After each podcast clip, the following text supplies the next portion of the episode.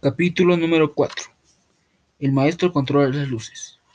Nos habla de una familia que estaba conformado por el esposo Gerald Siska, la esposa Emily y el hijo, el pequeño eh, Bernie de 4 años.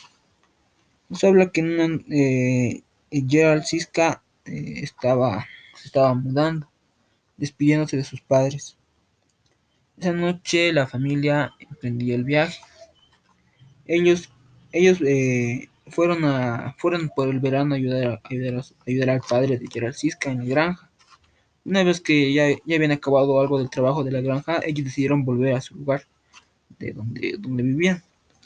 Entonces, esa noche, partieron de noche, ellos pensaron que la tempestad, la, el clima iba a estar bien, pero cada, cada, cada vez que era más noche, eh, el frío aumentaba.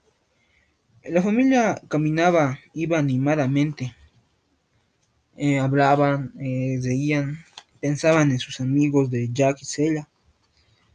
Pero esa noche, eh, el Gerald, Siska pasó por un pueblito de Sputty Horse y Wilcat. Una vez que pasaron esos dos pueblitos, ya estaba anocheciendo más, el frío se notaba más. El pequeño Bernie ya estaba sintiendo el frío. Entonces Emil le dijo a Gerald eh, que sería mejor que paremos en la siguiente granja por nuestra seguridad. Gerald, Gerald eh, eh, mm, le obtuvo por la misma propuesta que le dio Emily, pero ellos en el camino no empezaron a encontrar ninguna granja. Eh, Emily le decía, tú mira por ese lado, yo miraré por el otro, así vamos a encontrar una granja. Buscaban, buscaban. Bernie ya sentía frío. Los padres lo envolvieron con camas para que no sintiera mucho. La tormenta empezaba. La nieve caía y el parabrisas estaba mm, con... era imposible ver. Entonces, ahí pensaron ya de que Dios quiso que esta noche siempre viajemos porque porque porque esto iba a pasar o porque tal vez no nos merecíamos. Ese era el pensamiento, pero en una de esas Gerald eh, salió para limpiar el parabrisas. Salió y oró. Eh, Gerald eh, diciendo, Padre, guíanos, en, guíanos a un refugio si esa es tu voluntad. Siguió Emily, Señor, ayúdanos a no dudar y a tener fe en tu poder. Luego de la petición, ambos, ambos sintieron mm, un sentimiento de confianza y de seguridad que envolvieron a Gerald y a Emily mientras seguían en, el camino. Eh, ya eran las 10 de la noche y Gerald preguntaba a Emily, ¿sabes dónde estamos? Emily no podía responder porque Emily le dijo, no sé, no podía ver por la oscuridad y ella igual ya, ya estaba sintiendo el frío. Entonces Emily le dice, ¿ves una luz a la distancia? Y Gerald dijo que sí. Hay algo, hay, hay una luz allá en el fondo. Gerald eh, empezó a ir un poco más rápido para ver si alguien estaba ahí.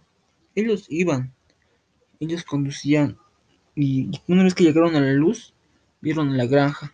Fueron a preguntar al dueño. Bueno, Gerald fue a preguntar al dueño. Se quedó en el auto Emily y el pequeño Bernie.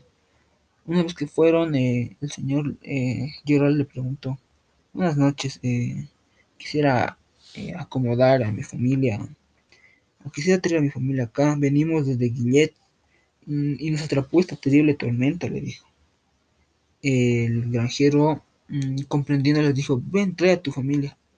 Gerald volvió, trajo a su familia en el auto y los granjeros los recibieron amablemente.